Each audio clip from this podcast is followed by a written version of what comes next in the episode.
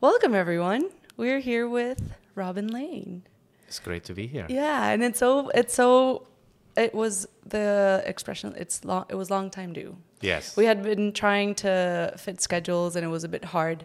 Uh, you were very busy during the summer. Well, it's still summer, but you know you're still very busy.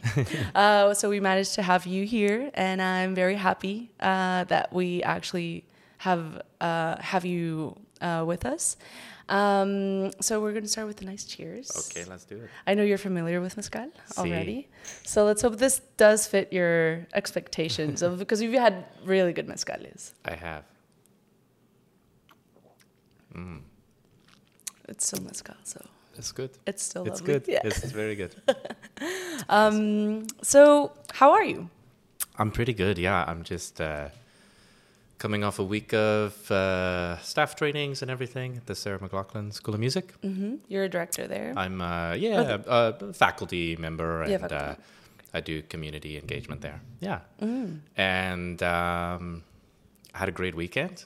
We were uh, out. My band was out at the Carfree Days in Poco and Recovery Days in New West. So it felt like festival season didn't quite end. Mm-hmm. Um, and this nice weather is feeling, you know, okay.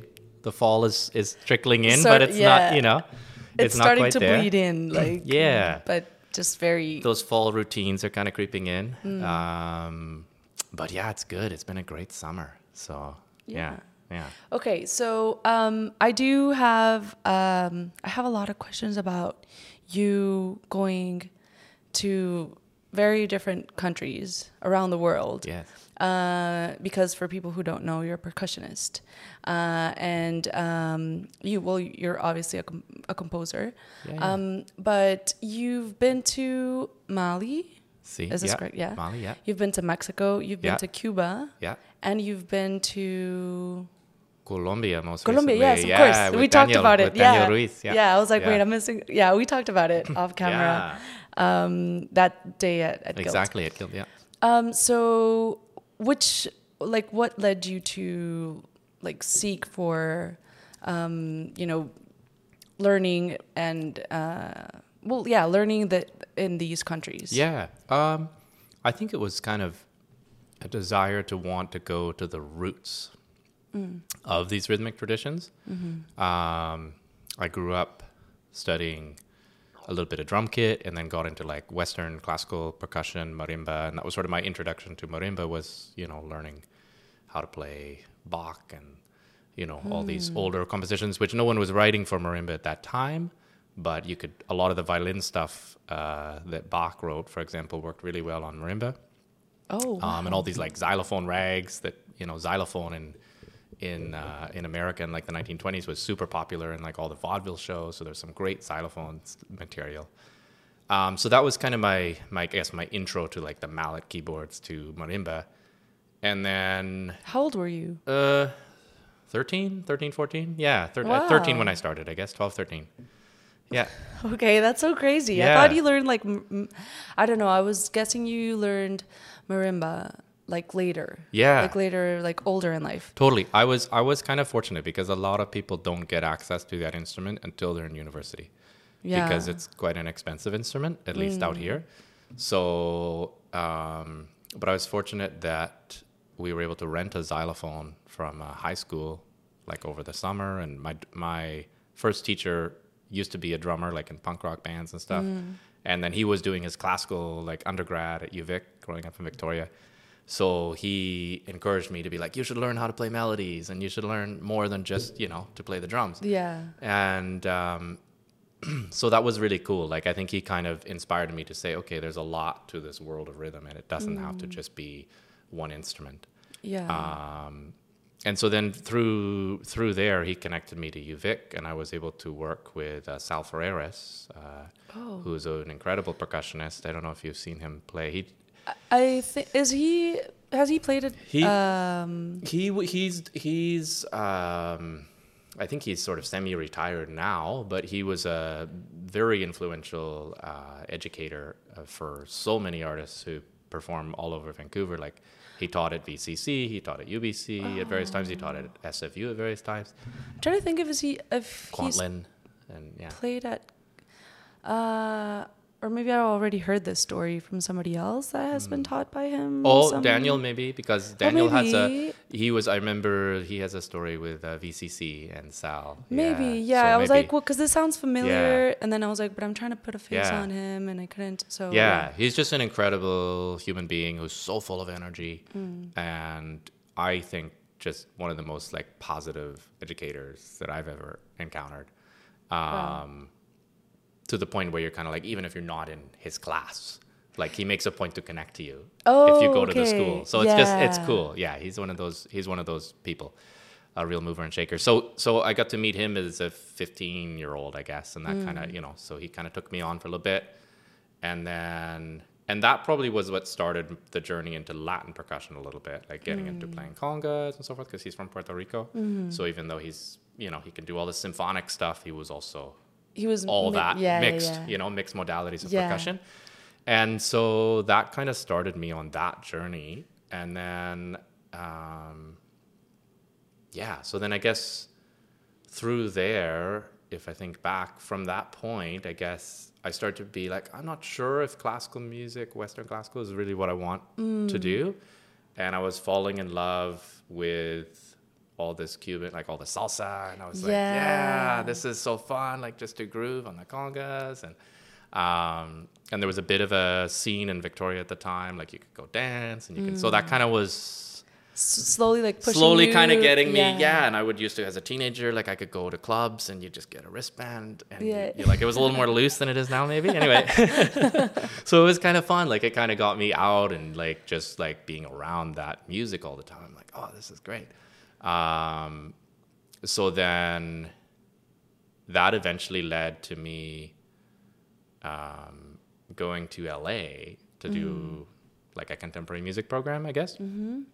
Um, and and that was when I started to get into jazz a little bit and learn how to play, you know, learn to play the vibes and learn how to work through jazz progressions, um, and also really focus on congas and timbales a little bit and kind of get you know some of the Brazilian batucada. We had a big batucada Yeah, nice. So yeah, it was super fun. It was super fun, um, and just also to sort of have that like, wow, the bar, like, like Yeah. all these, all the teachers were like top session players, and like, so you're just like, Yeah. ooh, okay, Like I need to like it's good that I'm here. I really have a lot to learn. Yeah, like totally. yeah, yeah. yeah, I was uh so the first time I saw you play and I was like is he Latin? He doesn't look Latin, but he he like he moves like a Latin person and he and he's playing Latin music and he's playing like, you know, so I was like who is he? And then um, I saw you playing. So I saw you first playing with Locarno, oh yeah, yeah, yeah, yeah. and then I saw you playing uh, like your uh, your own project, which Yes. is uh, Robin Layne and Friends, Yeah, and or Lo- the Rhythm Robin Layne Makers, and yeah. the Rhythm Makers. Yeah.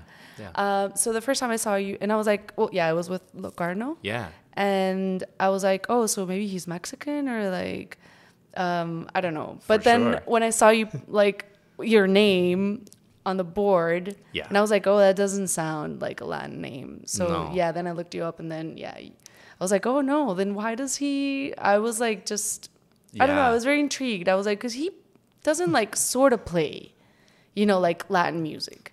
He's not just familiar with it. Like he knows it, and you can tell. And then yeah, once we started to yeah, Yeah. like really research you, Yeah, like, yeah. um, I was like, oh, he he really knows. Like he really really knows. Um, yeah, and I was just like very curious. Like, well, how did you get into Y- yeah. liking it and loving it and like really, you know, submerged in it? Yeah, yeah, yeah, yeah, yeah. Absolutely. Um, I think it's kind of one of those. I mean, I, I don't know. Like, maybe- does your family or your like, or was Well, it just like, yeah. you know, coin, yeah, like cause, causal? Yeah, I guess. Yeah, I guess it was one of those, yeah, like sort of just happens as time goes. But I think also, I don't know if you've ex- encountered this where sometimes you just connect to, Mm. you connect to something, right? Maybe it's the food or the culture. Maybe it's not the culture you grew up with, but you connect to The to that culture, the, the- feeling of that culture, the warmth Yeah. of it. And I think I just as a as you know as a teenager, kind of getting into the the salsa scene a little bit, and in Mm. some ways, I feel like my journey as a musician was really influenced by learning how to dance. Like in some ways, like I Oh, was yeah, in some yeah. ways I became like a dancer of Latin to Latin rhythms before Yeah, I learned how to play them properly. Oh wow. So and I and I think yeah, but I just fell in love with like the warmth of the culture and and the people and and the music and the rhythms. You know, just kind of like to me, just hit my heart in a way that I'm like, Mm. oh, this is what I want to do. This is what I want to learn more about. You Yeah. know, and um, like my dad is a big collector of music of all kinds, Mm. and so I think he he definitely like opened my ears to some of that stuff. He like, and then he'd be like, "Oh, you're kind of into this. Let me get you more stuff." Mm. And um, or like with some of the stuff that sort of led, I can talk more about that later, but that sort of led to like West Africa as well. Like some of Mm. those, you know, just being like, "Oh, that's cool," or like, you know, and then you start to be like, "Wait a minute, this is like this is ridiculous. This is so good." Yeah. Um, so yeah, I think that's that's kind of been been the journey was just being exposed to it and and falling in love with it Mm. and then getting a lot of encouragement along the way. Mm. Um, and maybe, you know, and maybe Sal too with the Puerto Rican root. Like when I think back, like different things maybe along the way that you don't think about at the time, but Yeah. that start to Accumulate into like. Absolutely.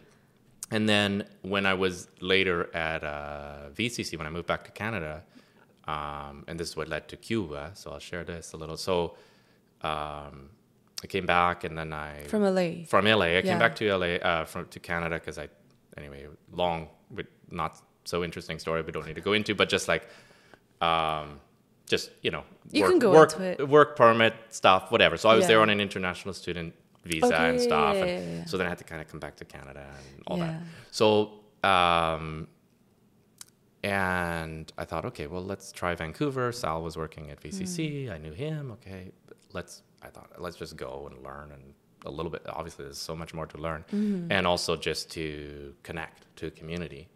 Um, and then I realized at VCC at the time you could do a Latin percussion major.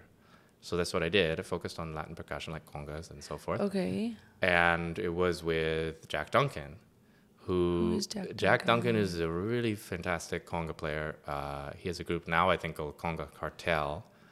But he used to, yeah, I know.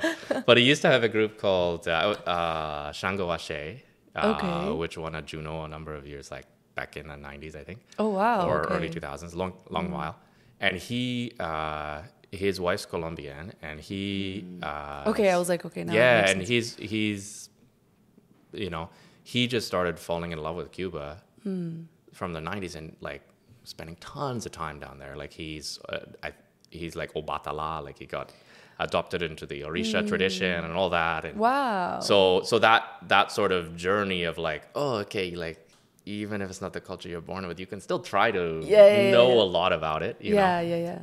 and um, was very inspiring. And just also after coming from LA, where there was a lot of fantastic pop percussionists, but to realize here's Jack, who's just a treasure of folkloric music. Hmm. Um, so that was really inspiring and just like amazing to study with him. Um, and and he helped me when I went to Cuba. Which was the first place I'd really traveled out of So he was North to, like- America. yeah, and he helped me set. He gave me contacts, and Nice. you know, nice. and like study with this guy, and here's these people, and show up and try and see what happens. So that was the first country you went to.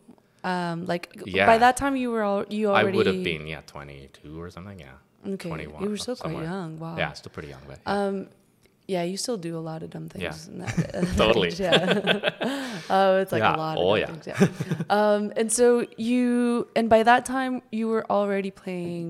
Um, so the congas and the congas and marimba. and marimba, yeah, and then um, like when you went to oh, when you went to Cuba, what was your like? What was your goal? What was your like? What were you? yeah. The goal, to, yeah, the goal there was to just learn a lot more about the tradition of rumba, like the Okay. and the Columbia, like the Columbia like rumba version, Mm-hmm. uh, and um, and study some of the bata, um, and as well as just like overall improve my conga technique, Yeah, and, yeah, yeah, and that and that thing, and just to go see shows, um, Yeah. and go see, like that was I can remember one one moment in Santiago de Cuba, I was studying with these fellows and these rumberos. I'm trying to remember. Yeah, and How long were you there for?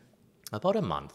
Yeah, would have loved to stay longer, but I mean, you a know, month, a month is pretty you can soak a little bit. in. Yeah, yeah, yeah. It's yeah, still a pretty yeah. good, uh, like a, a nice amount of time. Yeah, yeah, and and I remember we'd have these lessons on top of the rooftops, and you'd just be Oh, playing, wow. and and I remember too as well like uh, one guy that I took some voice lessons with a little bit to like like voice training, the basic voice training you have to do in music school was like a s- struggle for me, to be perfectly honest.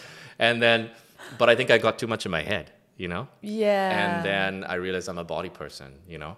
And this guy Manolo, who was a priest in like the uh, like the Orisha tradition there, Oh, okay. um, or was going to be soon at some point. Like he was very well versed in that folklore, and he loved to drink rum. So he would just be like, "Have some rum," and just and just match my voice. wow. and that was the best. It was like, all right, just get out of your head. You Yeah, know, like sometimes we get so hung up when we're learning something we think too much about it. yeah. And then yeah, Yeah. once you had a little bit of rum, Yeah. you sort of forget about You it. You kind of yeah. forget, You're right? like- or a little mezcal. And and you then, just- yeah, yeah, exactly. Yeah. Yeah. Um, I used to have that whenever I was um, uh, I was learning French, like in I don't know how many years ago. Yeah. Uh, and I was I didn't want to speak it ever because Yeah. I was like I I'm just I sound dumb. Like I Yeah. sound very like I'm like a, a French person from the caves or something. totally. I don't know. Totally. Um, but then the first time I got drunk, Yes. um, I started obviously speaking it not proficiently, Yeah, but just no. like you know, like fluently. but and you're doing it. Yeah. yeah, and so I got the whole like you do speak French, like you've Yes. you've learned, like you're Yes. you're speaking it fluent, and I was still saying it like answering French, like no, no, I don't speak French because blah blah blah, and they were just like you're not listening to You're, yourself. not listening, you're talking. Yeah. But I, next day I was like, oh, I was speaking French. Yeah, you're like, like "Wait I was minute." totally speaking French. Yeah. Yeah. So yeah, sometimes you do need to get like you need yeah. that little. you need a little, you know, a mm, little. yeah, Yeah. a little sometimes. push, a little push. Sometimes, absolutely. And I think the like because I have that same experience. My Spanish is you know mediocre. I heard you, and I don't think I was like, oh, like whenever I hear someone, like, well, I told you this, like, w- Oh, yeah, without yeah, the yeah. gringo accent. Yeah, the gringo. Yeah, my, It's uh, just like I know. because I I don't. I mean, it's I still appreciate it, but it's just like, oh no, it's fine if you don't talk No, it's okay, Spanish. just don't yeah. bother, yeah. but your your Spanish is like your pronunciation is like perfect. That's very sweet. And I think that's always been the encouragement, especially in Mexico. People are very, like, I, I understood better there. I think because I've traveled there so much. But it's like, Yeah. Oh yeah, yeah. and my favorite, but It's I can, but I can relate to the, like, I remember going, a friend of mine in Mexico City and going out, you know, for a mezcal bar. Mm. So he's playing with his band and you're just like, oh, I'm like, oh, good. Now I'm actually talking. Yeah. like, you know, like, or, or having people- a half, half I'm actually English, having a half conversation. English, half Spanish. Yeah. Like, with someone who's trying to practice their English, and then I'm just speaking Spanish, and they're speaking English. Mm. Yeah, And yeah, I'm yeah, like, yeah, okay, yeah, wor- yeah, that works too. Yeah. it's working. But yeah, uh, one day, it's been a goal since I was 20. I'm 40 now, so Oh. maybe one day I will actually be yeah, fluent, Fluent. You you could. I on the like, phone. I could do it uh, a few years ago when I was in Chiapas. I could actually make a phone call. Oh, and make okay. a you know a booking for a hotel or have a con- and I was like oh yeah one step up I got it. Yeah. it's not just hand gestures you know You could so you can just probably like hold a phone to your face like Yeah. while you're learning Spanish just to I just- recreate exactly. that that feeling of like I, just- can speak Spanish. I just need to do it more. I need to do it with Daniel. I need to do it with Tom and yeah, especially because you're more exposed Absolutely. to people. I'm around it. Yeah, around it. you're Yeah. completely. Yeah, you have no excuse. I, I know. I don't. Next episode is gonna right. be in Spanish. in Spanish. Only. Yeah, yeah, for our spe- Yeah, Spanish. You'll talk speaking- most of the time. and, uh, Yeah, you'll just be like, sí, Sí. sí, Sí, claro. sí, claro. Yeah. Yeah. That's funny. That's great. Um, okay, so then you were in Cuba for a month, Mhm. um, and uh, after that, like you came back to Vancouver. I came back to or Vanc- did you go um, to LA? No, yeah. So I did come back to Vancouver, and it's funny when I when I first moved to Vancouver, I thought "Ah, I'm gonna go end up back in LA. Like once I sort out paperwork and all that kind of stuff. because you were still figuring that. I was still trying to figure that out, but I was like, oh, I just made some connections there. I should probably go back. Mm. And, But then I don't know, Vancouver just kind of snuck up on me. Yeah, and it I've kept, been, like- and I've been here. I've just been here ever since. You know, I mean, I've lived other places for brief periods, but like basically Vancouver's been home. Mm. And yeah, it's a great city. It's a great It scene. is. It's a great community. Yeah. Um, and I feel like we have a very vibrant and quite in in my I can only speak from my experience, but in my experience, like quite a kind of a diverse uh, Mm. Yeah. uh, group of musicians who all get to collaborate in different styles. Yeah. You know, so it's like in some ways in a bigger city, maybe you'd get locked more into like this is the only scene you're part of. Whereas I Mm. feel like here, we all get to kind of sometimes dabble a little bit outside your comfort zone, but it actually makes you kind of a better and richer musician. I think. Yeah. Yeah, I agree. I mean, Yeah. I don't. Uh, yeah, I, couldn't like speak from experience, yeah. but like, I feel like it is. Well, we've witnessed it. Witnessed it. yeah. So like we can Yeah. we can you can tell. Totally. Um, and I feel like it it's still like growing and it'll like there, it still has a long way to go, but like in a very good way, not as in like oh it's like lacking so much. Yeah. It's just like I feel like it's a big there's a big road ahead, but in like the best way. Like there's so much uh, Absolutely. things that are like very exciting and that are like yeah. that you can feel it in the in the air. Totally, Yeah. totally. And I would say even like from a, you know, playing a live music standpoint, I mean, I think there's a lot of exciting things and I feel like even over the last 10 years there's more Hmm. overall there's more going on here than there was 10 years ago. Okay. I think there's a taste of people which I didn't get a taste of because I moved here in 2004 or something. Something like that. Yeah. Um, but there was a sort of like late 90s, early 2000s where there was just tons of clubs and tons of venues. oh, or you know like kind of the yeah, yeah, post expo anyway so there was there was like these different eras that like if you're a little bit older as a musician you got a taste of Yeah. a different kind of reality Yeah, yeah, yeah, yeah, yeah. so, but I feel like overall, in my experience of being here, it's I feel like yeah, we're in a good overall a good place. Yeah, like yeah, you say, there's still so much room for to, for everything to grow and so much room Mm. for us to continue to yeah develop community. But Yeah, I mean, Yeah. I guess there's still. I feel like there's still like a way to go in the world of like appreciation for Absolutely. musicians. yes, Uh, but I feel like that like that's something that I do feel is something that is missing here in Vancouver. Like people here in Vancouver Yeah. need to learn how to appreciate music and not just I don't know. Yeah. yeah, yeah. Um, but I guess it has to do with a lot of things like access to it and like uh, I don't know a lot of things. Yeah. But but I do feel like there should be a bigger appreciation for musicians and their craft yes, and how you express that appreciation. Uh, and it doesn't have to be like how much you pay for it. yeah, you know. of course, of course. But like, yeah. but sometimes it is. Mm-hmm, Sometimes it's like, well, what do you expect them to Absolutely. live from? You know, if it's not from their great craftsmanship. totally, Craft, totally. Craftsmanship. I can't speak English You today. got it. You Sorry. got it. No problem. Um, so then you you came back, and then how did you get pushed over into? Because Colombia was recently. So Colombia was, Was yeah, rec- was was just most this past recent. winter. Yeah, yeah, yeah. So and that's a cool story I can share. But yeah, so How did you get into? How did you decide? Like, oh, I'm gonna go to Mali. yeah, so that was so straight. I guess pretty much straight out of music school. I was working with a company that doesn't really. I don't know if they're really active now. Um, I think they're still in Vancouver, but at the time there was a lot of corporate work, um, and it was a, a drummer out of South Africa from Cape Town, um, who went by the the name Monkey. Monkey? Uh, Monkey, yeah. Um, and and then there was another uh, fellow Danny who was involved, who was more like the the sales guy. Anyway, and and Sarah, but he, they would do these like corporate drumming events. So you would drum cafe, and you'd basically they would call drum cafe, and they'd go in and you'd bring like 500 drums in to work with uh, for team building. So it was like team building through drumming. It was really cool. It was like it was kind of like my like end of school, like just after graduating, like kind of like my music job. You know, Yeah, besides yeah. doing gigs and stuff, it was like sort of the extra cool like gig. It paid pretty good. How did it work? Would it like team it was building? yeah, it was like, team. So you'd have like a very in, uh, like a format of like you We're gonna bring in play this- every yeah every person in the room had a djembe. They're Mm. all wearing their suits, whatever you know, and like they're at a big conference, and then you'd have like three or four drummers and a facilitator.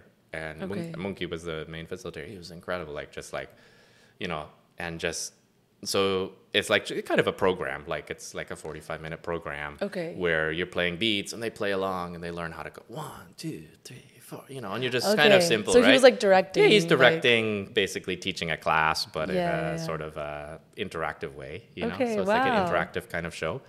Um, so that was really really fun, and I met a lot of good people through that. Mm-hmm. Um, and one of them being uh, a fellow who moved here from Guinea, uh, Okay. Kokasali Diabaté, who's still here. He was in uh, Sunshine Coast for a while, um, but he's just uh, landed back in Vancouver.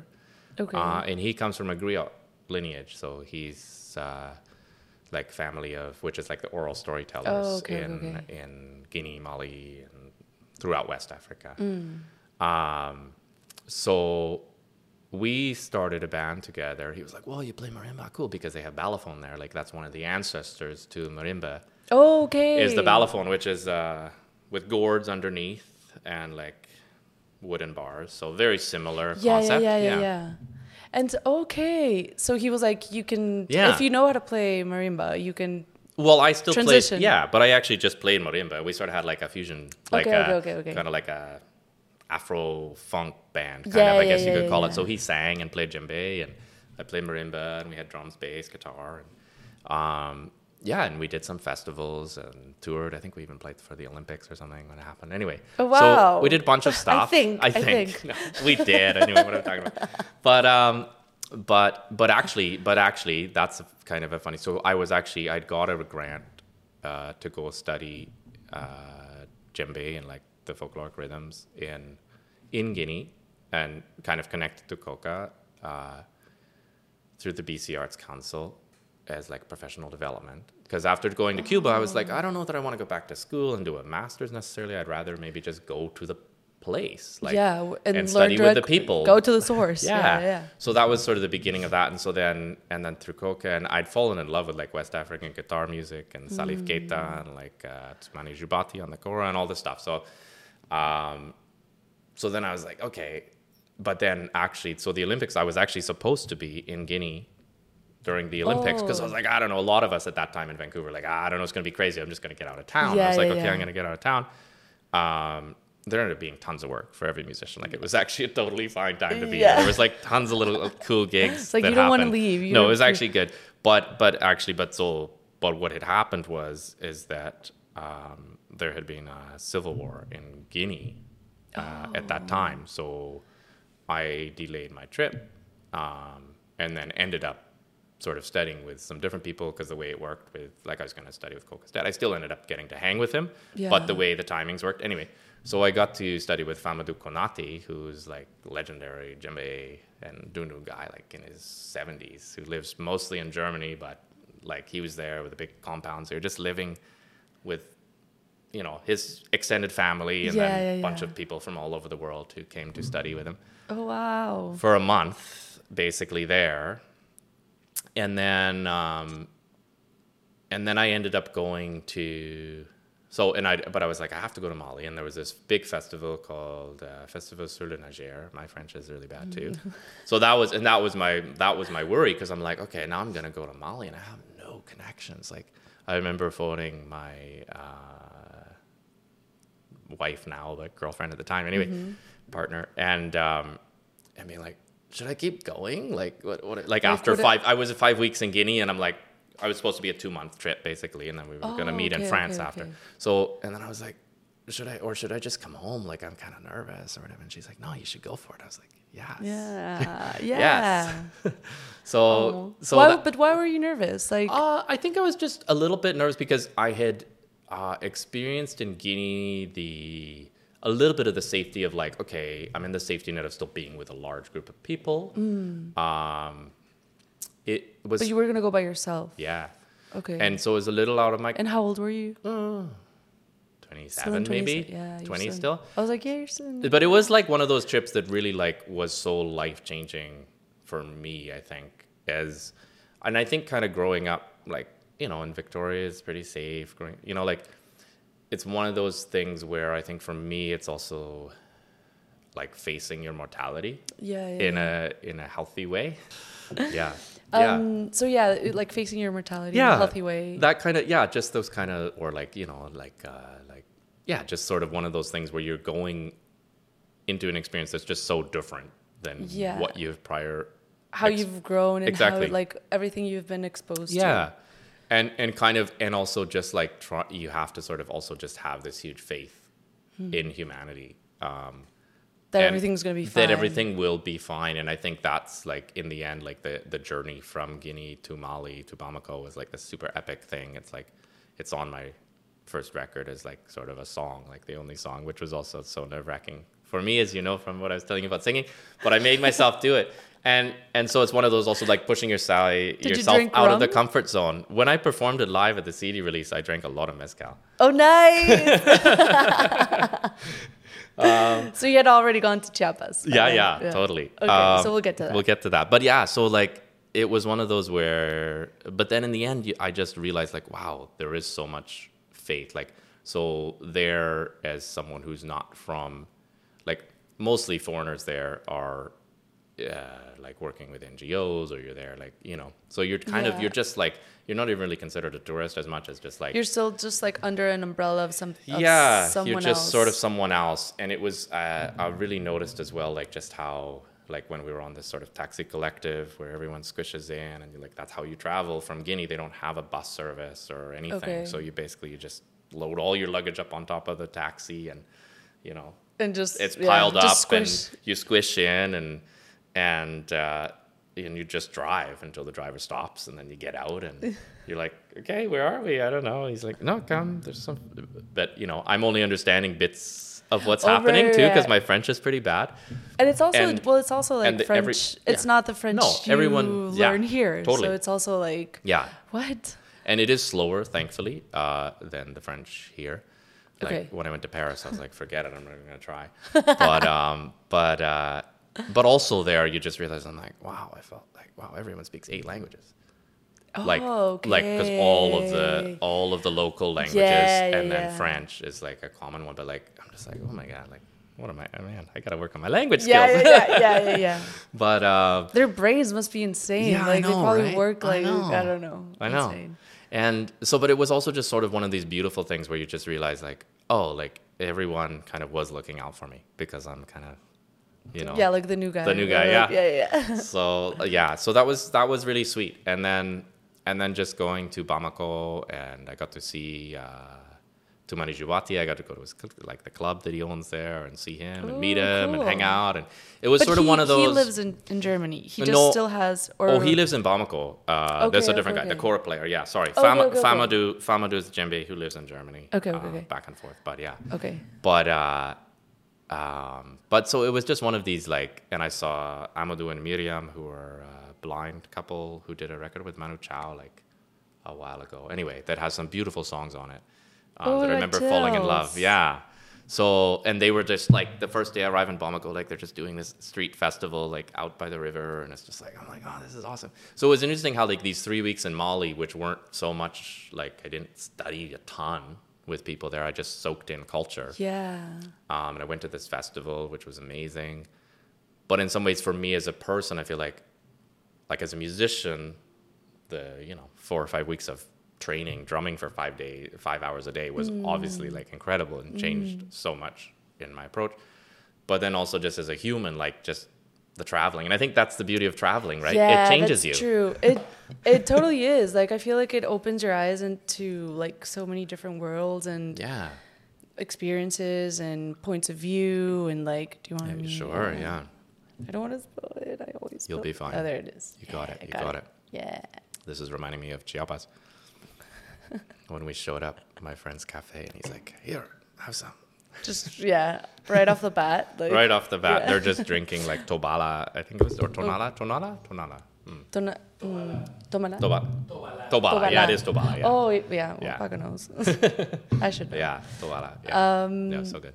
And uh, so okay, so like yeah, the differences of Yeah. uh, traveling for I don't know, like to study and traveling as just like for the sake of it. just for the sake of it, and Yeah. just sort of like with the idea of like trying to deepen your knowledge of a culture, maybe, you know, Yeah, like yeah, in that sense of like, you know, meeting people and getting to know more. Um, and maybe the fact that may that you didn't know exactly what to Yes. expect sort of kept Totally. you like open to yes. really absorbing everything you were like experiencing at the moment. I think so, and I think it's it's that piece of, you know, there's that safety in taking a workshop where everything's kind of prepared for you. Yeah. But then there is there's that, still structure. yeah, right. So it's like we yeah, if you it does give you a kind of like a safety net to have Absolutely. any kind of structure whether Yeah. you're Yeah, in like your house or not Yeah, or totally. like at home or not. Uh, but when you don't have it, you're just like uh, what am I gonna do? What am I gonna like do should now? I yeah, you're a little bit like on alert. yeah, But sometimes that keeps you more like in tune to like your senses and really yes. yeah, absorbing everything that's around you.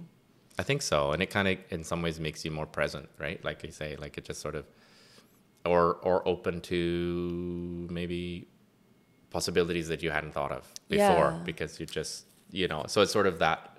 In some ways, I think like those experiences shaped so much in my like, I guess like help to give me more confidence and like belief Yeah. in myself And like to- future experiences, Yeah, how to approach them. and how to approach them and and also just to be able to be more confident in Hmm. in sort of in traveling new places but also in, in what you know. in in what I know and also just in kind of in some ways it's like even just is in the person like I think it's so healthy to continue to kind of like learn new things or be in a beginner mindset sometimes yeah, because it- challenge yourself. yeah, it helps us to remind, like, oh yeah, we're all still we are so still just beginners at most Yeah, things in life, yeah, yeah, you know. Yeah, You Yeah, like? I know one thing, which is Yeah. the only thing I learned in school or whatever. Yeah. Which is just to do homework. Or, Yeah, don't know, exactly, you right? know? But it's Yeah. like, but do I really know something? I know, right? Exactly. And then you're yeah confronted into like what two other experiences, and you're like, oh, yeah, I, I just know how to do homework. totally, totally. Um, wow. Uh, and then so, do you think you mentioned when you were? Did I get this right?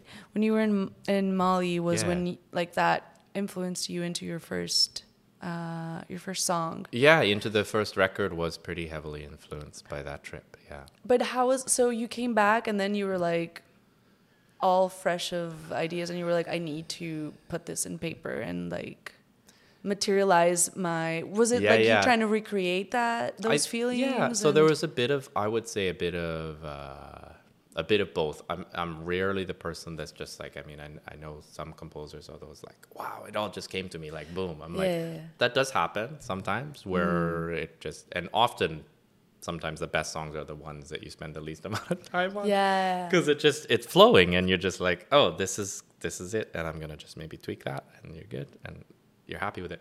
And, but I think it's, um, Well, there's there's not just one muse, you know. There, No, of like, There's like different And muses, and exactly. they all work in different ways. totally ways. and sometimes you know i remember uh, a writer i used to uh, like read his process of writing and it's like um, sometimes it's just making space for creativity but Mm. knowing that some days you might write two sentences and some days you might write 40 pages Yeah. Okay. but but kind of this idea he would train himself to just sit at his desk for like four hours every day. Like a like he doesn't have to sit there like straight for four hours but just like a habit that i am making time oh, okay. for okay.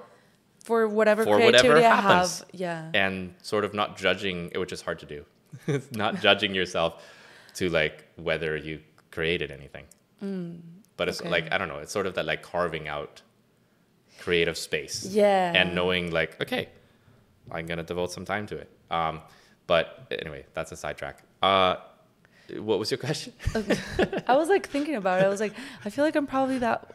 I feel very identified with you. I, I well i'm just realizing i need to start doing that so like I feel like I get into my I get in my own way a lot of the times because I'm in well a lot of people also but Mm-hmm. Like I'm in my head yes and I have this internal conversation about totally. constantly about everything Totally. like second guessing myself Yes. or um yeah and sometimes I do get sidetracked yep because I'm like am I taking this conversation into the right way like yeah, is of course am I is this person comfortable or not with questions I'm asking or Yeah, yeah. whatever Yeah, yeah, of course. Mm-hmm. whatever the the you know the the experience I'm in happens Yes.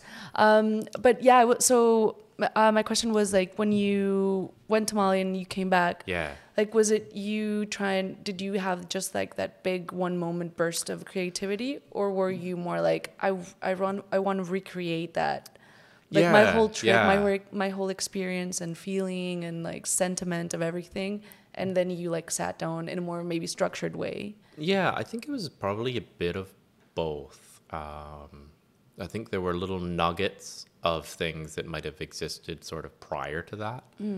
that then got shaped a little bit by that experience and kind of you know that honed them into completed songs Okay. and then there were other things that um, that that definitely directly came from those experiences where I was trying to create, you know, like recreate a feeling that I can remember. Like Sunset on the Niger is like, you know, hanging out in this little village where Famoudou grew up on the Niger River, and we we did a you know a trip there, and you know just hanging out under the baobab tree, like this huge tree, and just you know and journaling. I was journaling a lot at that time oh, that's awesome. and um, and so just sort of like that's and then thinking of my love back home and just so like it was like and that's a story that I often tell because it, as when you're mostly playing instrumental music it's like it's nice to be able to somehow connect like there is a story behind the song Yeah, yeah, sometimes sometimes there's not too much of a story but sometimes there's a story and so it's like trying to also connect to that human spirit right Mm. and and I guess and sometimes the when I'm playing for sure like that's it's like words have always painted pictures for me in some ways. so it's like kind of having that idea of like, okay, I'm trying to paint a picture with the music a little bit. Wow, that's so crazy. some so You, cases. so you get um Okay, so you get like these words whatever you were Yeah, yeah. like hearing when you were there. Yeah. And then you translate them into pictures. Uh, and then you translate that into like rhythms. I think in some way, yeah, yeah. that's so I don't know if it's like, yeah, but yeah, Yeah, something not- like that. yeah. Yeah, I don't know, but I think, yeah, and then sort of, but like trying to sort of capture like a mood so that as I'm Mm. playing the piece, I'm like, oh yeah, this can feel like this Okay. place to Yeah. me. It might Yeah, not feel like that to anyone else because they don't have that memory, but maybe it's, you know, But maybe it does. but maybe there's some feeling that translates. I don't know, you know? Cause you, I mean, you never know until you Yeah. like. I guess that's that's probably what happens with uh, a lot mus- a lot of musicians. Yeah. When they like write a song or whatever, and they're like, "I wrote this because I felt lonely and I Well, felt exactly, like right? misunderstood, Totally. misunderstood." And then they, you know, put that song out, and then it's like it resonates with a bunch of other. Absolutely. Who You know, all kind of, yeah, it's true. yeah. We all feel things, right? Yeah. Yeah. So Yeah. yeah, and there, there's like a niche market for every genre and every feeling and every Absolutely. yeah like experience. So yeah, we're not alone. You're not Yeah. alone. Yeah. yeah. Yeah. So even if some people don't relate to it, like some people probably do. For sure. Yeah. For sure. And I think, and sort of to speak to the rhythms, I think like those rhythms just infiltrated into like how I approach playing Mm. music in general. You know what I mean? Like it just, that was like just mind blowing. I remember going there. And you know, I've like, ah, I studied in Cuba. I'm like, yeah, I'm a professional musician. Cool. I know my Just- thing. Yeah, and just being like, and then trying to write it because I was wanting, you know, to be able to share some of it with some students and stuff, and just you know document it for myself too, and just be like, I have no clue where the one is. I have no clue. I was just playing for five hours, and I have no idea where the downbeat is. Like it was so trippy because it's. It also just made me realize that I'm like because I guess the first way that I learned music was sort of this more like written way. In some ways, in my brain, that's even though I don't do that much of it now. uh, But in some ways, in my brain, I'm like, oh, that's how I make sense of it. But it was, it's just such a different way of like thinking of rhythm, where it is Oh. more circular, where it's like, it's just a Oh. beat, and you're just starting after this person. And do Oh, we have to? And then the dancers are actually on the one. I remember at one point we were like, because there were a few people who'd studied this tradition more than me. Mm. Um, so they were like, no, that's actually that doesn't that lands on beat three, not on beat one. You're like, oh, trippy, trippy. Okay, cool. Um, but it was so fun. It was so fun because then once you start hearing it that way, um, then you're just like, oh my gosh, this is just changes the whole accent. It just shifts like your un- whole unlocking yeah, level. especially like the 12-8 rhythms, which it just suddenly you're like, oh, okay, like it's a whole nother level of understanding it's, so it's how. not 12 8. It's like Well, yeah, it's 12. Like- I guess it could be like it's 12-8 or 6-8. I often just call it 6-8, but uh, whatever. But or it could be 12-8. But it's just that sort of idea of like like the rhythm was. Uh, I don't know if I can play Yeah, on yeah, the table. do Am I allowed? yeah. Okay, so like no, you're not allowed, Robin. like the rhythm was basically uh, so you get like this uh, you have a dun dun it's a kenkeni and then you have a bell So like if this is the bell, you get the bell's just going like that, like two beats, right, with a mm-hmm. pause in between. So a group of three, and then and then the kenkeni goes.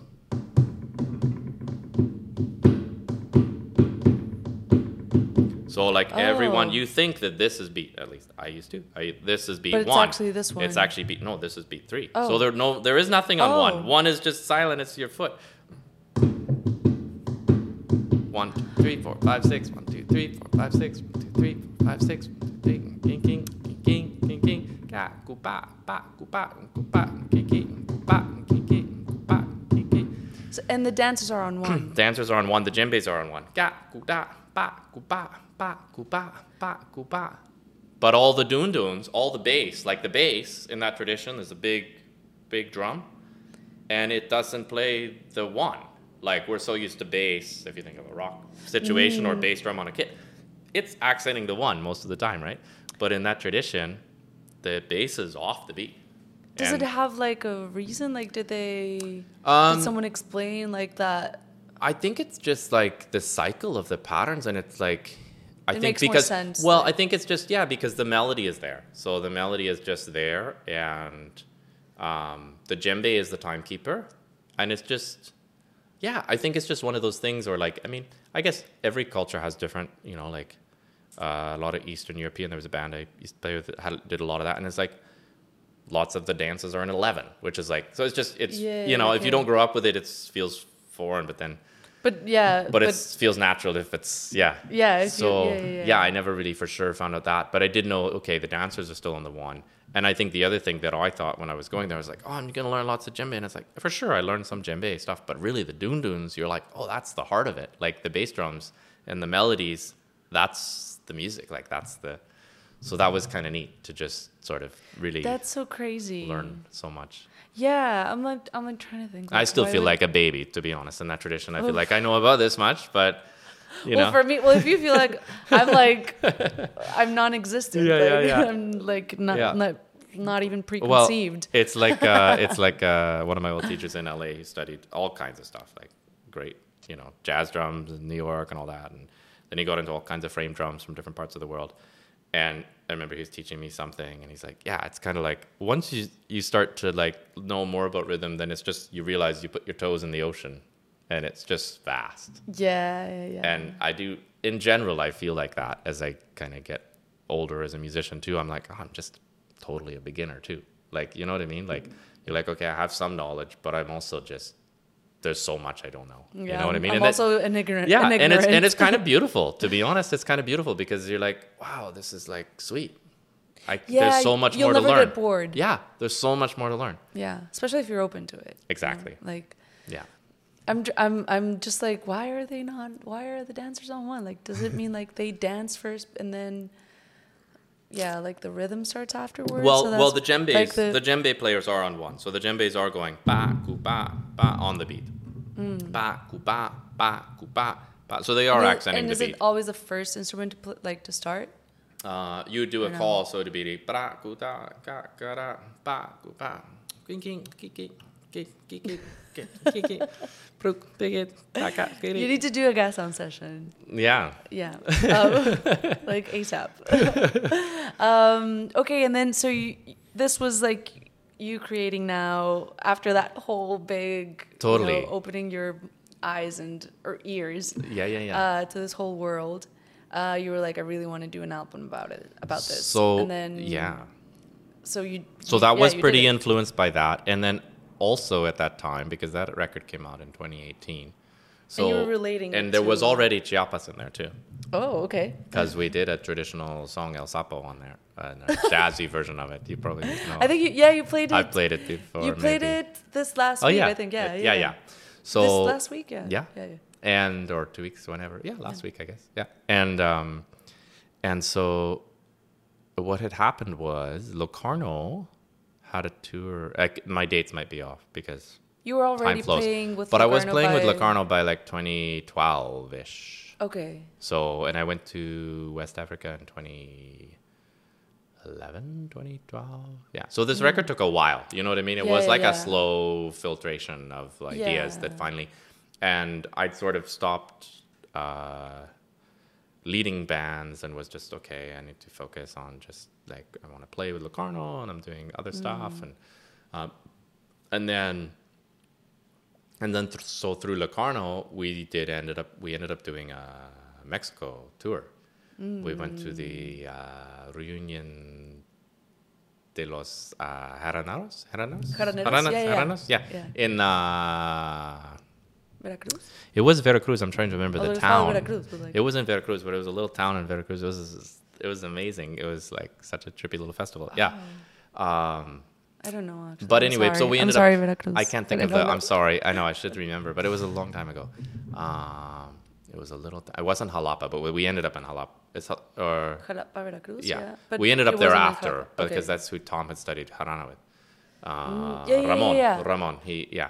So we ended up there. I was like, uh, I read about that. Yeah, yeah. We need to get Tom You here, need, but we do, we yeah. do. But um, he will love it. And then, uh, what I was so, but we went prior to that. We went to Mexico City and Toluca and a couple other towns around like Querétaro and and so I just looked up. I was like, wait a minute. Like I'm just curious. Like I know there is like some like you know marimba traditions in Guatemala and like you know Mm. Like, in is there in Mexico and like and I wasn't totally sure at that time. Like I I Mm. didn't know. And then I was like, oh, there's a heavy Mexican like Chiapas and you know Oaxaca, Yeah, yeah, yeah. Veracruz as well a little Which, bit. yeah.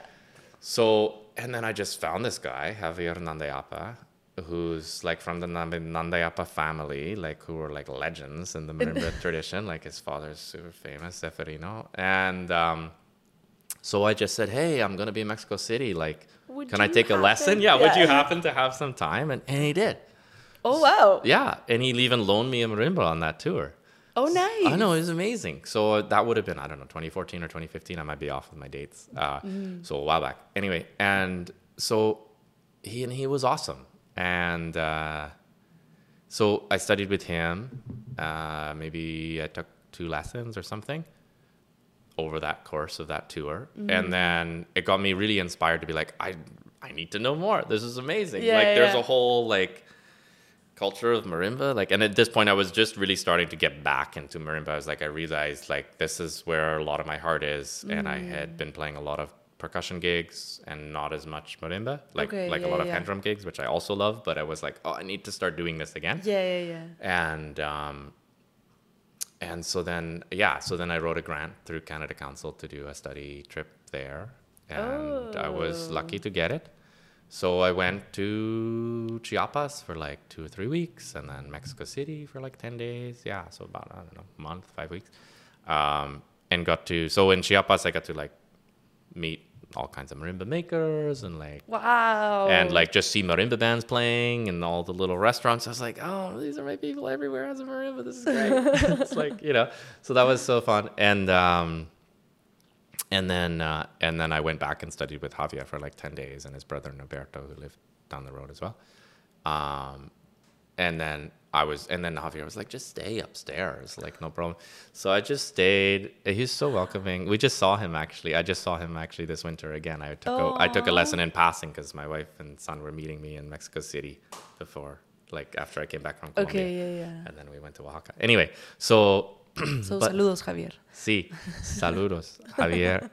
And he's just, oh my gosh, he's so inspiring because he's so heavy, like versed in the traditional music, Hmm. uh, and like, you know, toured all over the world with marimba, marimba and Nandayapa, uh, with his three brothers and his dad, like all over sharing that traditions. Hmm. But he's also like super heavy classical player Oh, okay, okay. and just like reharmonizing all the time, like four mallet stuff. And it's like, I'm like, oh, okay, good, cool. I gotta practice a lot. I'll see you next year, or in a few years. We'll see. Yeah, I need to keep studying. yeah, I need it. But it's good. It's so inspiring because there's, I mean, I mean, there are a lot of marimba players, but there's also like not in some ways. You know what I mean? But at the same- because yeah, I'm trying to do a bit of my not- own thing. There's not as many. Yeah, I don't know. Yeah. So it's nice Well, to have those people who like really you're like, oh wow, cool. I could, I could do a lot of that. Yeah. Yeah.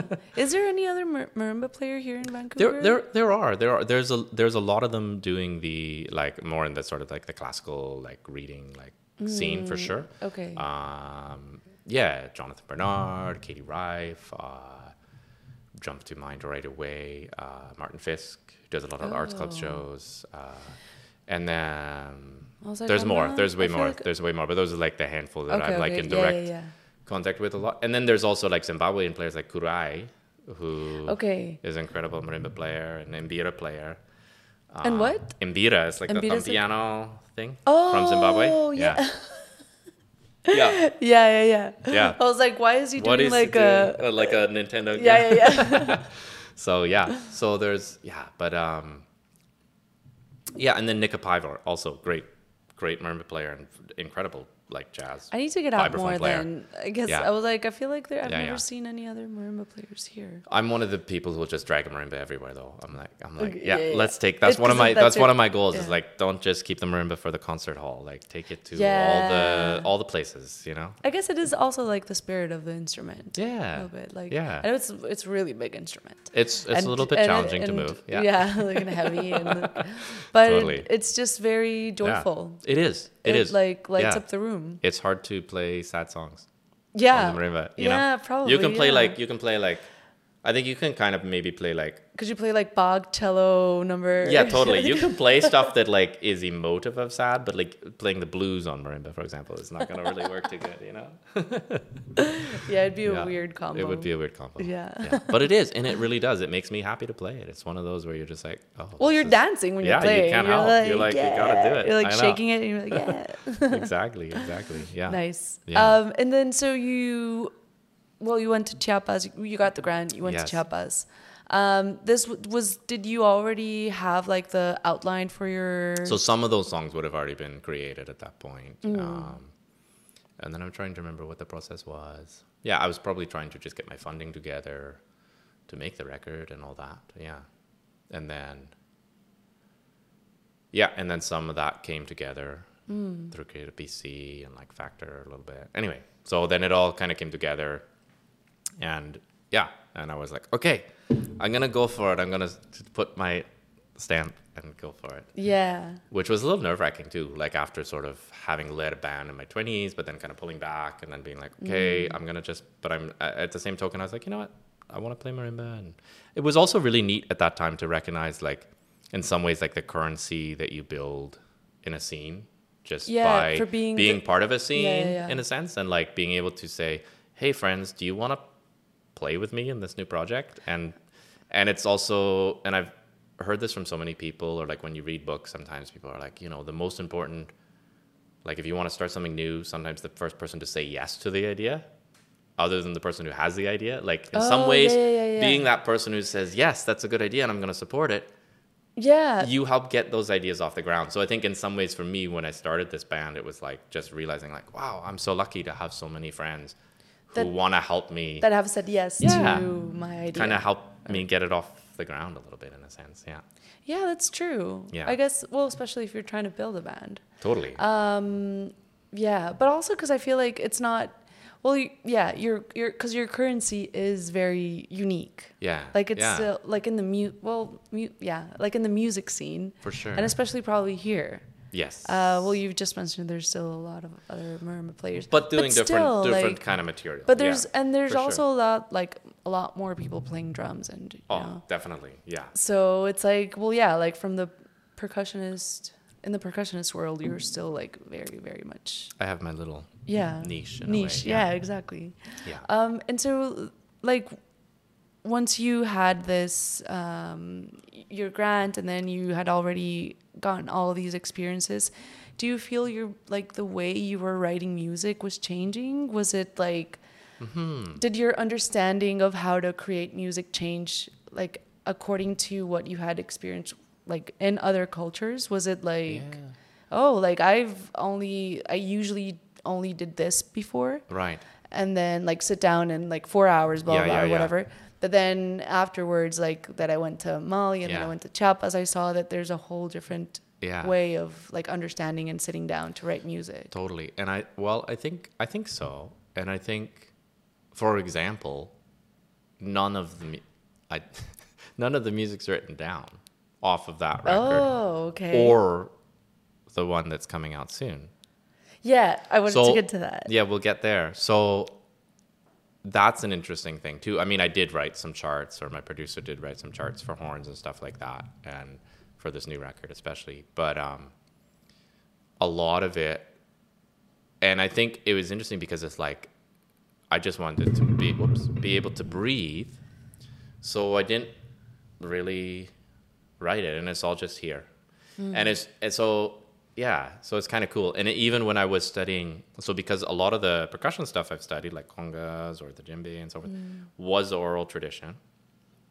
And I was like, oh, that's so cool. And a lot of the teaching work that I do, because I'm working with kids who don't necessarily have instruments, so mm. a lot of the way I teach is oral tradition because I'm like, you don't, you're not going to necessarily go practice Yeah. all week and come back. So I'm just like, well, let's play it a lot. So it's a lot of just playing and physical mm. uh, memory. And so it w- I actually, when I was in Mexico for those, especially that 10 day or 11 day intensive, whatever, with Javier, I was like, can you just teach me by ear only? Because I'd never actually done that on a melodic instrument. It had always been written out more, and then you're learning to play it, and then you memorize it. Mm-hmm. But instead, I wanted to have that experience because for some reason I hang with a lot of fiddle players. Like the guy who's producing my record is a crazy fiddle player based out of Toronto now, but um, he was my roommate in music school.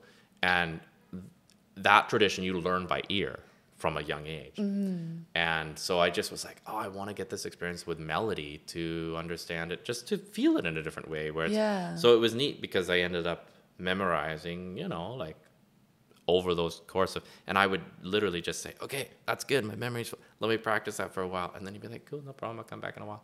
So we'd sort of have these like loose, like two or three hour lessons where he'd pop in and out and I would be practicing. He's like, okay, I think we're done for the day now.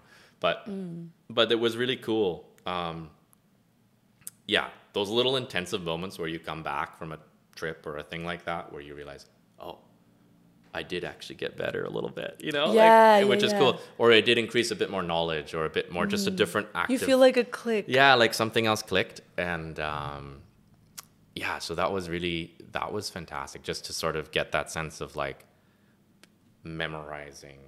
But Mm-hmm. never even having seen it written. Like I think he later gave me the music. He's like, in case if you forget or you Yeah, want it, like you know, this is what it is. this is what it is. yeah. But it was so nice to be like, right, I don't.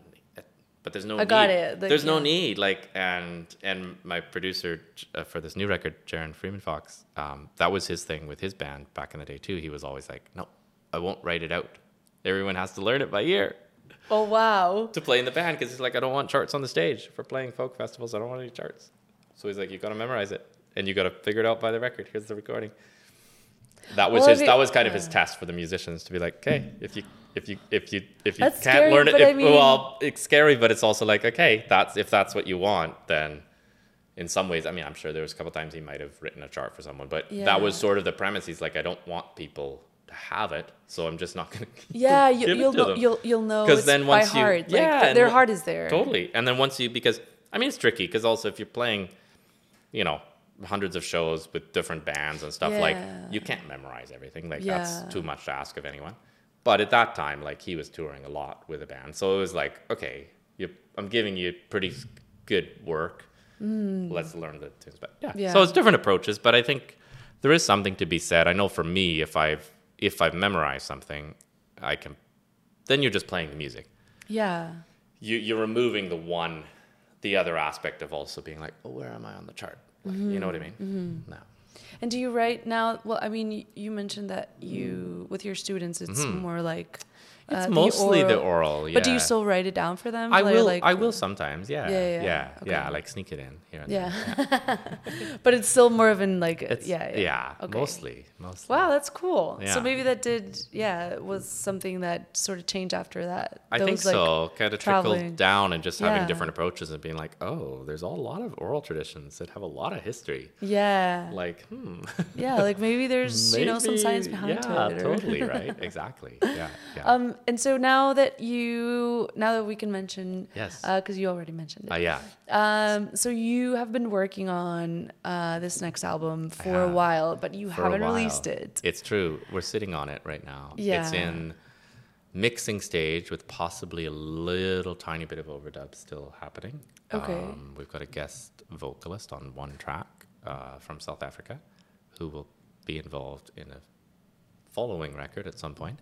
Yeah, who's okay, an cool. amazing marimba player and uh, guitar player, singer, uh, who I met a few years ago at a World Music Camp.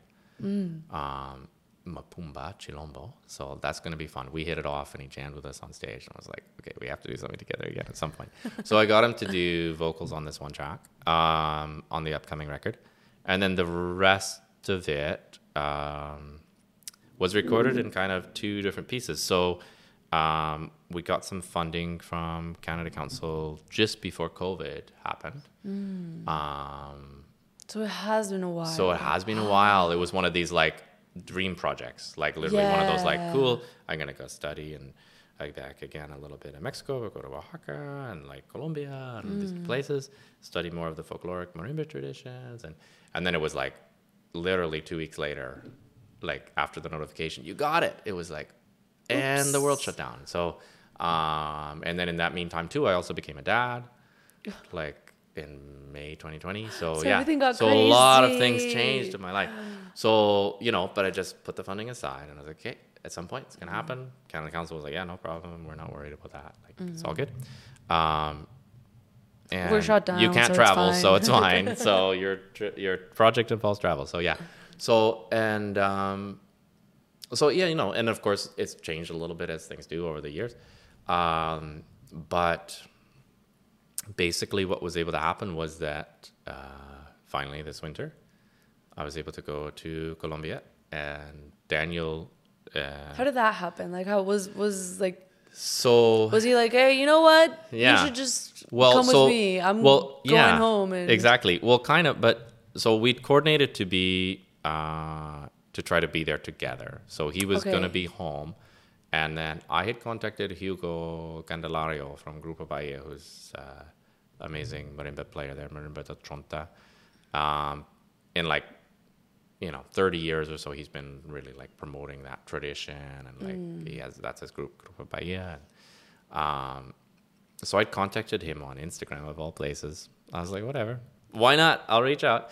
And he got back to me, and you know, but then it's kind of one of those where you're like, yeah, what's gonna actually happen when I'm there?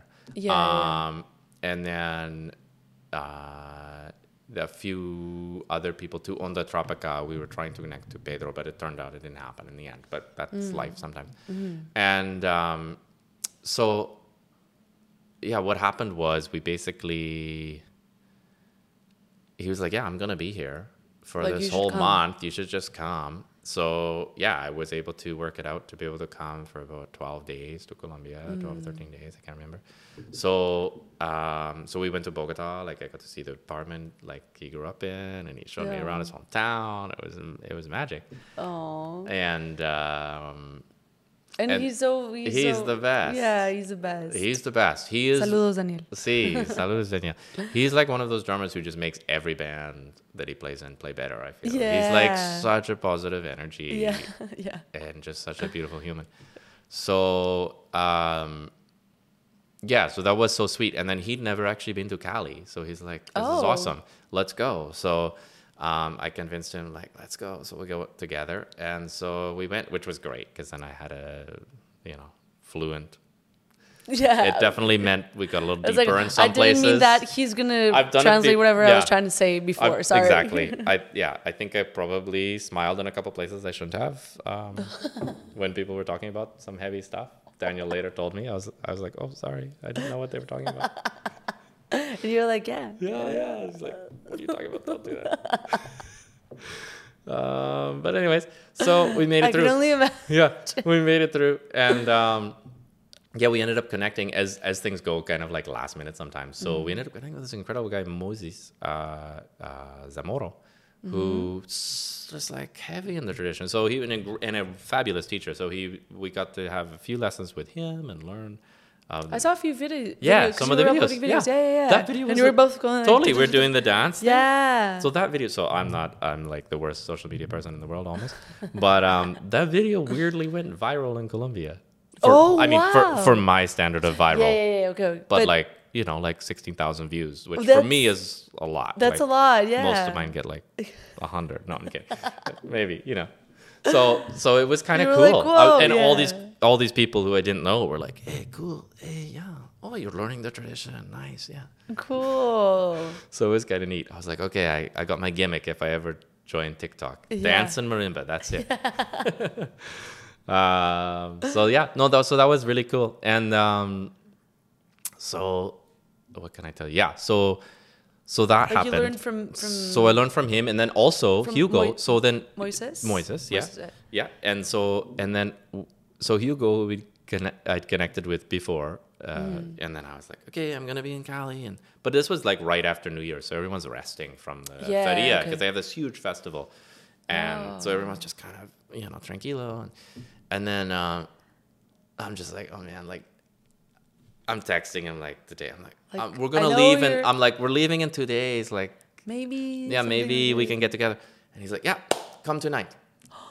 So it was one of those nudges. Like I let it sit for like you know the week, and then I was like, we're leaving. I gotta try one more time. Yeah. And then it was awesome. So Daniel and I went together once, and then the next day Daniel had to leave, but I went one more time before I went to Mexico City. awesome. So it was super sweet, and I'm hoping to build that connection to somehow bring him here uh, at some point. Oh. Um, I would also love to bring Javier here at some point, and and Moises, all those guys. Anyway, try to figure it out. But um, that would be really cool. Like even or to do some festival thing where I can somehow involve Yeah, like yeah, as a guest or bring their whole band or I don't know. We'll figure it out. Something, yeah. But it would be cool. Um, And, so, how did this this? Because you had the. So we were on your sec. So this I mean- is yeah. So this is the second uh, the record that's coming out in a Yeah. while, uh, probably the spring at this point, I think. Um, so yeah, so some of the recording had kind of happened prior, and then some of it happened after. Is what Mm. Ended up happening. So we kind of have like an A and a B side, which is kind of cool. Oh, we kind of have like four tracks that were recorded before this trip that I'd just written over COVID and over this idea of going on this trip, Mm. and just like from playing with Daniel a lot, and you know, so and then we have like four songs that I wrote after the trip. Do you feel like there's a difference? I think Like so, and I got a couple different players on each session too, just to kind of mix it up too a little bit, which is kind of fun. Mm-hmm. So um, yeah, I think so. Like it was kind of yeah, it was kind of neat. Like just to and then like the end of that trip was to go to Oaxaca, where I got to jam with some marimba players and soak in a bit of that culture and do some writing just in a nice place, like Mm. to be inspired by.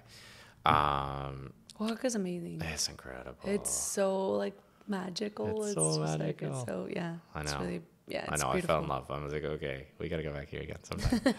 um, and Colombia too, like Cali. I totally. I want to go back to Cali. I haven't been to heartbeat. It's incredible. We took so many salsa dance lessons. Oh, nice. yeah, we took so many like boogaloo. We learned how to boogaloo. It was great. There's so many and the footwork like, is insane. In Oh, yeah. Like the Colombian salsa is like, wow, your footwork is. I, there's a, there's so much like orig- mm, yeah original uh, like music that has like origin from Colombia. I mean yeah, no, like, I you think know, you're right. Yeah, like, there's a lot yeah, of- like so much- cumbias, but I so mean mu- beyond yeah. that, obviously. But yeah, and that has been like you know Yeah. uh, internationally been exported absolutely. uh, and then you know like yeah, adapted and adopted by Totally. like there for so for my my region where Yeah. I'm from in Mexico yeah. I'm from Northeast we have the cumbia colombiana ah, yeah, yeah. and we have our own version of the of that cumbia, yeah. yeah and we call it cumbia colombiana See, yeah. and it's like um and it's a whole thing in in my That's city cool. and or my region like Yeah, more yeah uh but yeah it's like it's so crazy like you guys are so Yeah. like far from Mexico and like, Totally. that yeah, cumbia is huge in Mexico, Yeah, right? It's like yeah, massive. yeah. Yeah. So Yeah. it's like yeah. I feel like crazy. cumbia is taking over the world right now. It's like the new thing. Hopefully, Let's yeah. hope. There's that other. So there's this other marimba band. Uh, I think they're based East LA, but Mexico City, East LA, kind of both. I think. Son Rompe Pera. Hmm. Son Rompepera? Yeah, Oh, Son wow. Rompe Pera. They're awesome. Check them out. They're like punk. They're Oh, like wow. cumbia punks. But these guys, like, they're heavy, legit, like, like folkloric, like marimba players. So they have the marimba, like traditional Mexican marimba with wooden resonators and the Mm-hmm. right? And um, guitar, percussion. But they're like, they are rocking the festival scene right now. Oh, all around the world. They're doing incredible. And their music. I wanna check them out. Yeah, I they're so fantastic. Check them out. There's a there was a tiny desk. That's how I discovered them. I think Tom sent it to me. Oh. Um, but I have another friend, JP Carter, a great trumpet player, who's on the record, and he saw them in Spain Uh, He was on tour with Destroyer, and the drummer was like, "You gotta go, we gotta go check out this band in the woods over here at this, you know, this stage at the festival." And he was like, "What the?" Because he's really he spent a lot of time in Mexico as well. And, um, yeah. So it anyway. So Super crazy, They're super. Yeah, just super cool. But their whole slogan, their like their merch is all "Cumbia is the or what is it?"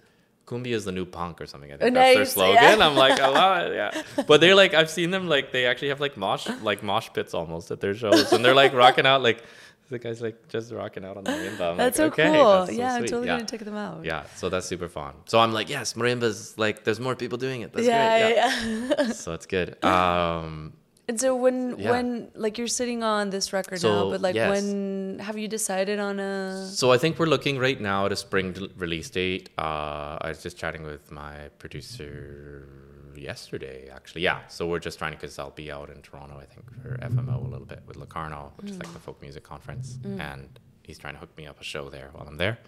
And then, uh, yeah, so I think we were kind of like, you know what, we're doing a big tour in Montana in November, which is going to be Oh, exciting. wow. Yeah. Um, Montana? first- yeah, her first like major U.S. tour. We did this showcase uh, right after I came back from from Colombia. Well, from Mexico. That's crazy. This winter, we went straight to. We got an official showcase at this conference in Montana. For like, so it's like regional Montana. It's just small presenters, but these cool little theaters and lots of outreach. And I think because I work a lot with youth and Mm. um, and Liam, who's in the band as well, percussionist, he works a lot. Like he's at the Sarah School with me, and so yeah. So I think that's part of the part of the like connection. They were like, I was like, okay, we're gonna be the marimba band in Montana. Let's see what happens. but uh, yeah, people went for it. So we have like a nice little run of like seven or eight shows, and uh, nice. coming up in November, and then Locarno has a nice Pacific Northwest tour coming up. Uh, Oh, in I a couple did of see weeks. that. Yeah, yeah, yeah. Yeah. Yeah, Yeah, I- think end of the month. Yeah, we We're gonna down. get to Tom. Soon. Yes, yes, totally. Um, and so so hopefully spring we get to hear this. Yes, Um, probably some singles before that. Okay, I was gonna say like, what do you have like? yeah. I'm thinking like a December. I don't know. What do you think? What's a good time to release a single? I feel like it probably is like. Oh, that's a good question. Yeah, As soon as like autumn hits. yeah. You're right. Maybe November. Yeah, Yeah, when the feel like rain's as starting. Yeah. Remind people of the of the summer. Yeah. also, because I feel like it's it's probably when I listen to music the most. Yeah, I mean, good point. Because I, I don't. Hmm, I'm trying to think. Cause Yeah, like, that's fair. Because like here, especially like in summer, you're trying to get Yeah, out you're and out. trying to. Absolutely. So you're not always gonna be with your headphones or like you know you're like trying to soak up the sun. Yeah, you're trying to soak up the sun. You're trying Yeah. to socialize. You're trying to yeah. Yeah. so it's like, and when it's starting to get a little more chilly, you're trying Yeah. to like, I don't know, trying Yeah, to like be it. like, mer- yeah. Okay. You sort of feed also, we feed our own like seasonal depression. It's true. Um, so it might be really nice to have something to counterrest yes. that. Yes. Okay. know? Okay. That's good. That could be, a, I don't That's know. good. If, No, it's good because I told my producer he should finish the mixes by November. But then I was like, we probably won't release the whole record till the spring because it feels like I want to get things a bit more organized before. yeah. But uh, yeah. Okay. Okay. So I'm excited so, okay, then. we'll so I'm put a gonna single. get to, okay, yeah. I'm gonna, we'll go for. We'll try to get a single out. Yeah. Nice. Yeah. Yeah. Hopefully, yeah. Okay. Um, I'm gonna Yeah. get to listen to it Yes. by then. Yes. Then to counterrest my seasonal depression. Totally. Totally. I know. We all need it. We all need it. Yeah. Um, and then what do you have uh, like besides that, like Yeah. from from like shows and Totally. Yeah. So I guess yeah, the what's coming up mostly in the next little bit is um, sort of tail end of summer stuff. We've got uh, the BC World Music Collective has something on Pender Island, which will be fun. Um, and then Locarno has uh, like I don't know nine days or something in the Pacific Northwest. And then that's like early October, end of September, and then the Montana tour with my band in early November. Um, Robin Layne, the Rhythm Makers. Yeah, and then after that, I think December will be focused mostly on you know family and writing some more yeah, music. yeah. And then um, yeah, it, we'll see how the like January starts to build. There's you know starting to get some some bookings already starting to fill in Yeah. from my agent for the new year. So yeah, so we'll just see. Cool. Yeah. Are you trying to teach your kid to play like? Oh yeah, to, he loves it. He loves it. but I don't know how much teaching is involved. Yeah, it's mostly like a, a joyful exploration. Yeah, yeah. Okay. Like actually, he inspired my keyboard playing the other day. Uh, I have the little like micro, what is it, reface. Anyway, they make the Yamaha like keyboards. But we were just having fun with it, and then I was like, "Oh, you can twist this knob, and then it gets even trippier." So, and so we Oh. were making all these weird sounds, and I was like, "Okay, this is good. this is good." So it's just Like, being just playful. explore, explore. But he did surprise me this summer. There's a camp I do every summer, uh, or I try to do as long as I can do it, um, called Jam Camp, which is like the most fun family camp. You just like camp out in the woods, like normally on a Oh. river or a lake in the Okanagan. Um, and so I bring a bunch of marimbas and facilitate and teach, uh, but it's more like facilitating, I guess. Like, and um, kind of all ages, like adults can also learn something. Like you can learn how to play guitar or learn fiddle or whatever, um, or marimba. And but it was it was one of those little moments. You know, he's three, so it was just one of those little moments where I was like, you know, let's go like one, two, three, just hitting the you know bottom three no- notes of the marimba on those ones, which is like G A B. And then he just did it, and he's like one, two, three, and he copied. it. I was like, "Ooh, cool, okay." And he's like, "I was like, oh, you know, there's little moments. He's got a great rhythm. He's always had a good shaker rhythm. Oh, Since He was, since he was like six months old, so Oh. he's pretty into music. I have a feeling that uh, that we might have a musician in the house, but we'll just see. he got a fiddle at two. He's really uh, Kalissa from Locarno is like his Tia, so he's like Oh, you know. Tia Kalissa. So we might start some casual, you know, fiddle lessons. Tia Kalissa. Oh, Tia Kalissa, see. Tia gonna. Yeah, yeah. She's gonna make. Yeah, it's a- Tia and Tom though. Tom doesn't be somehow Tom didn't make Tia. No, I'm just kidding. Tom is a Theo, but he still gets called Tom. I don't know. I guess. Yeah, I can understand that. I can relate to I that. It's like it's someone just you know Sometimes has how that. the name just like yeah, you Tia just Kalissa, stick yeah. to it. Yeah, Tia like, Tom it- is it- well, like- yeah, it's just Tia. There's no even Kalissa. He's just like It's, it's, Tia. Tia. Yeah. yeah, That's your Tia. Yeah. She's like immediate family. Immediate. Yeah. Yeah. It's so funny how it goes. Yeah. Sorry, kids. Tom. Sorry, Tom. Yeah. We I don't- you. We love you. Yeah. Okay, so that's that's really cool. Um, and I did have one last question. Sure. Yeah. Uh, oh right, yeah. Um, can you please drop your socials and Oh, yeah, where sure. can people learn about your Yeah. Yeah. upcoming uh, singles? Yes. And uh, yeah, any music you're gonna be releasing Sure. soon. So yeah, socials would be just at Robin Layne on Mm-hmm. Instagram or Robin Layne and the Rhythm Makers on Facebook. Robin with an. Oh, Robin with an I then- like the bird, and then Yeah. Layne with a Y With just Y. to confuse you. Yeah. Yes. um, and then uh, the website is Robin pretty up to date actually uh, for gigs. Oh, nice. Um, there is a newsletter which doesn't get mailed out very often, oh, but I will do better.